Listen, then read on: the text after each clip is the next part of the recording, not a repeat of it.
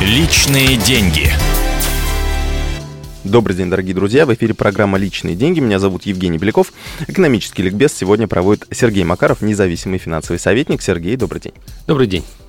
А, очень распространенный вопрос, эм, как спасти деньги от инфляции. То есть э, у нас э, цены продолжают расти все-таки гораздо быстрее, чем в развитых странах, и ну, этот вопрос достаточно актуальный.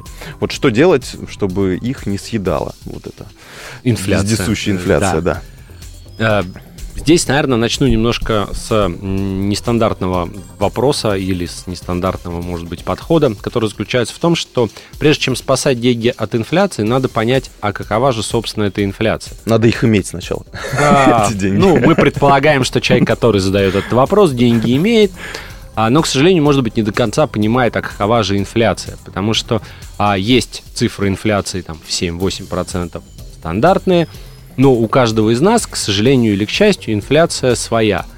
Мы по-своему пользуемся теми или иными услугами. Например, человек, который ездит на автомобиле, у него инфляция будет зависеть в какой-то степени от э, роста бензина, стоя, роста цен на бензин. Человек, который ездит на метро, у него инфляция будет от других вещей зависеть, ну и так далее. Здесь нужно понять, а какова вообще э, каков вообще рост, уровень роста расходов человека, каждого конкретного человека или семьи. И вот эта э, цифра уже она должна служить ориентиром для того, чтобы выбирать какие-то инструменты спасения этих самых денег от этой самой инфляции, да.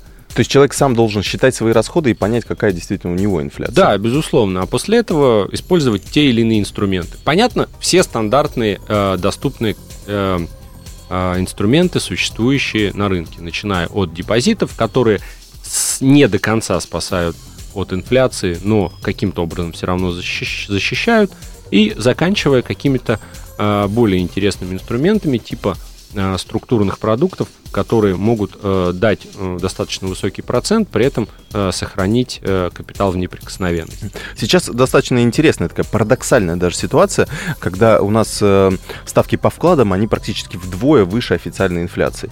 Вот э, это чем может быть обосновано и можно ли на этом как-то ну, навариться, получается, нам? Ну, навариться относительно официальной инфляции можно. Если мы вернемся к подсчету своей собственной инфляции, то мы увидим, что, скорее всего, у нас она находится на уровне примерно 10-15%. И в этом случае банковские депозиты скорее там нас защищают от инфляции минимально. В этом случае просто те деньги нужно распределять между разными инструментами, которые в среднем дадут процентов 15, и мы совершенно спокойно в этом случае наши деньги защитим. Ну, если денег не очень много, то хотя бы на банковском депозите их нужно хранить. Да, безусловно.